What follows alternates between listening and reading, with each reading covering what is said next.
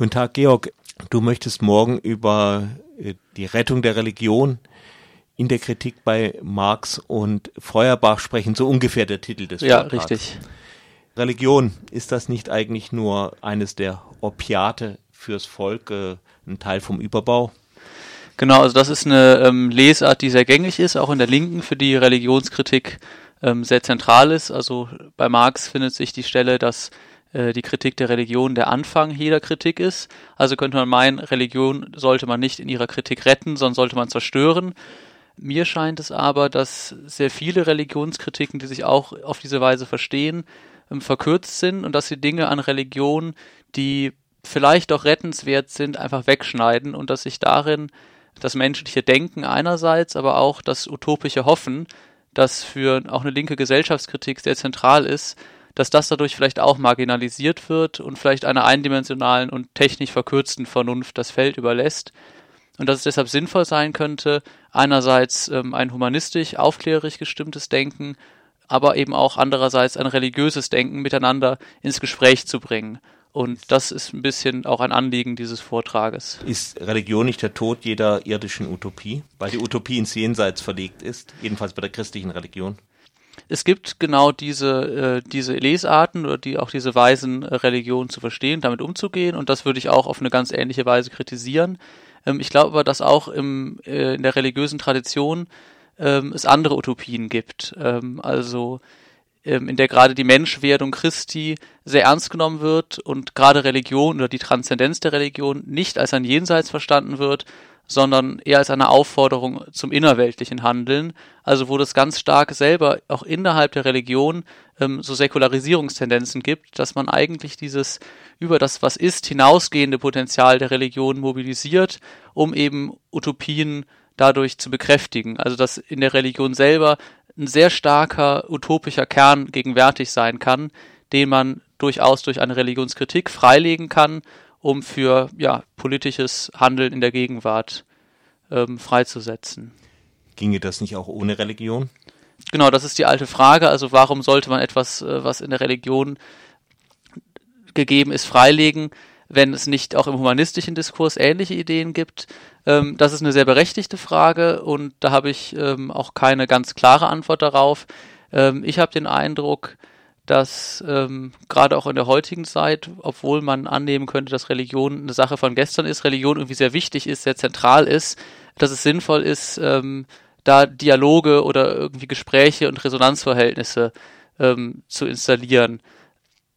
Und dass Religion oder ein bestimmtes religiöses Denken äh, vielleicht auch davor schützen kann, dass ähm, immanente äh, und rein humanistisch orientierte Denkweisen, die auf irgendwelche Transzendenzbezüge völlig verzichten, ähm, dass die sich irgendwie selber auf eine, ähm, ja, auf letztlich auf eine technisch verkürzte Vernunft ähm, reduzieren. Also vielleicht um das sehr abstrakte vielleicht etwas konkreter zu machen. Ähm, ich glaube, diese Berechtigung eines eines religiösen Bedürfnisses kann man einer kann man individuell ähm, oder existenzphilosophisch plausibel machen.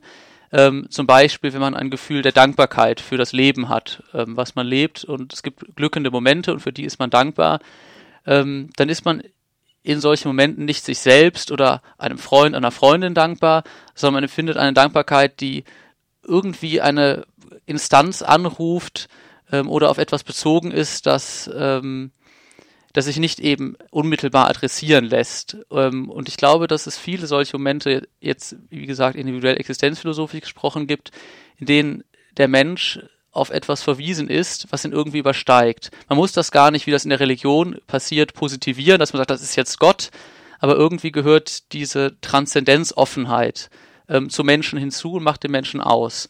Und ich glaube, dass das auch dann bei auf der politischen Seite wichtig sein kann, dass nämlich Utopien, also ähm, Hoffnungen, sich oft nicht einfach in einem bestimmten politischen Projekt erfüllen, sondern irgendwie auch darüber hinausgehen können. Und ich glaube, es ist wichtig, dass man ähm, gerade bei politisch inspirierten Utopien diesen Transzendenzrest der Utopie bewahrt und nicht restlos in ein politisches Projekt überführt, ähm, einfach um eine kritische Distanznahme gegenüber dem eigenen politischen Projekt zu ermöglichen. Also ähm, Religion, um es kurz zu sagen, hat irgendwie ein Überschusspotenzial, das auch als kritisches Korrektiv hilfreich sein kann, um eine eindimensionale, um eine eindimensionale Verengung des Denkens zu verhindern. Nun gibt es aber Leute, die gerade äh, religiöse Argumente und wir können nicht einfach sagen, sie sind nicht religiös, weil sie uns nicht mhm. passen, verwenden, um andere Leute äh, zu unterdrücken, zum Teil sogar sehr extrem. Ja. Also bedenken zum Beispiel an den islamischen Staat, aber mhm. das ist ja nur Absolut, ein Beispiel. Ja. Gut, kommen wir zurück zu, äh, zu Marx und Feuerbach. Äh, also mir ist dieses äh, Verständnis von Marx und Feuerbach natürlich neu, aber ich bin kein, kein Spezialist. War, war Marx religiös? Also er war ja konvertiert übertreten mhm. äh, und hat also dann das Judentum recht heftig kritisiert, wohl auch aus dieser Situation des äh, Konvertiten. War Marx religiös? Ähm, nein, mit Sicherheit nicht. Was ich in dem Vortrag zeigen möchte, ähm, durch, also konkret an den Texten von Feuerbach und Marx, dass da dieser Transzendenzüberschuss, wie ich das eben genannt habe in der Religion, dass der eben nicht einfach nur durchgestrichen wird, wie das bei vielen auch zeitgenössischen und eher naturwissenschaftlich orientierten Religionskritiken der Fall ist, sondern dass er zwar säkularisiert wird und von diesem ähm, ja, religiösen Kontext oder Rahmen befreit wird, aber dass er sich in bestimmten Konzepten fortschreibt und das ist ähm, der äh, Begriff der Gattung, also der für Feuerbach sehr wichtig ist, der Menschheit in einem sehr emphatischen und starken Sinne mhm. und der ist, glaube ich, auch für Marx sehr wichtig. Ähm, also mit der Menschheit wird ähm, eine Instanz etabliert, die über den Einzelmenschen hinausgeht, ähm, auf die sich aber der Einzelmensch immer versteht, um Mensch im, in einem ganzheitlichen Sinne sein zu können.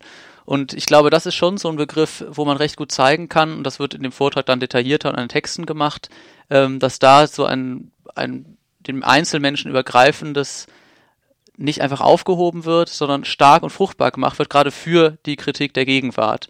Ähm, und das finde ich eigentlich ein sehr starkes Element, auch die ganzen utopischen Hoffnungen bei Marx. Also der Mensch soll aufhören, ein verächtliches, ein geknechtetes, ein verlassenes Wesen zu sein.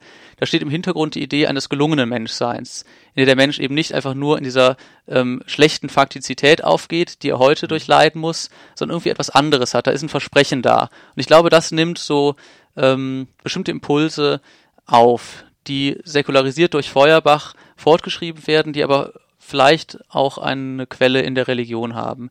Also dieser Begriff der Menschheit ist mir selber ähm, sehr wichtig und ich glaube, dass der sich nicht ich habe meine Zweifel, ob der sich einfach nur durch einen immanenten Vernunftdiskurs begründen lässt oder ob da nicht Elemente ähm, der Offenheit, der Transzendenz ähm, mit ins Spiel kommen. Nee, Vernunft ja. reicht da ja sicher nicht aus, äh, ob man Religion bra braucht. Das muss jeder für sich entscheiden. Genau, und ähm, ich würde auch nicht sagen, man muss ähm, die Religion gegen die Vernunft stark machen. Mir geht es gerade um eine Konfrontation beider. Also der Vortrag heißt eben auch ähm, Rettung der Religion ihrer Kritik. Also ich würde sagen, beides gehört zusammen. Ich möchte nicht die Vernunft gegen ihre die Religion gegen ihre ähm, Kritik stark machen, sondern es geht mir schon auch um eine Kritik der Religion, aber um eine Kritik der Religion, die sich von meines Erachtens nach oft einseitigen Kritiken unterscheidet und darin auch eigentlich viel stärker als Religionskritik ist, denn bei diesen verkürzten Religionskritiken kann die Vernunft, die kann die Religion immer auf ihre einseitige Wahrheit behaupten, so wie diese einseitige Kritik auf ihre einseitige Wahrheit behauptet und da findet keine Auseinandersetzung wirklich statt. Wenn man eine Kritik der Religion in einem weiteren Sinne vertritt, kann man, glaube ich, die, kann man die Religion auch gelungener kritisieren, weil man eben die Wahrheitsmomente, die sie hat und die sie gegen eine einseitige Religionskritik immer wieder ausspielt, selber noch berücksichtigt. Also es ist letztendlich eigentlich eine radikalere Kritik der Religion, würde ich sogar sagen.